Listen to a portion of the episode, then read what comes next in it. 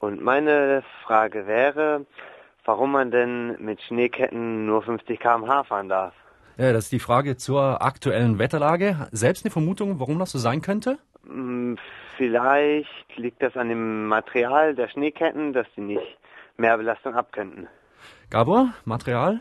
Ja, nee, ich glaube, das wäre jetzt für den Gesetzgeber nicht so wichtig gewesen, den Geldbeutel des Fahrers zu schonen. Der Gesetzgeber hat da sich schon erstmal an sich selber gedacht.